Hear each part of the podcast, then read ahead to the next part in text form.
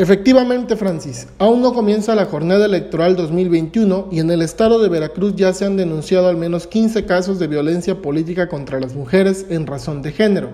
Así lo señaló en su momento la consejera del organismo público local electoral en esta entidad, Tania Celina Vázquez Muñoz quien explicó que estos casos han sido denunciados ante instancias como el Tribunal Electoral de Veracruz, pero la mayoría ha recurrido a las sentencias por lo que aún están en proceso de sanción. Sin embargo, consideró que esto es muestra de que a mayor participación de las mujeres en la ciudad política se incrementan los casos de violencia contra ellas.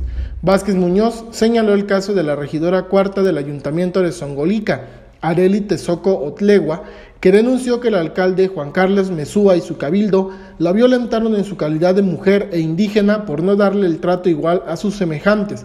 No la convocaban a sesiones de cabildo, no le daban trámite a sus gestiones, ninguna de sus propuestas habían sido tomadas en consideración y le ocultaban información. La consejera recordó que cuando una autoridad es sentenciada por violencia política contra las mujeres en razón de género, deben ingresar al Registro Nacional de Personas Sancionadas por Violencia contra las Mujeres en razón de género, que nutre el Instituto Nacional Electoral en coordinación con OPLES del país y otras autoridades jurisdiccionales.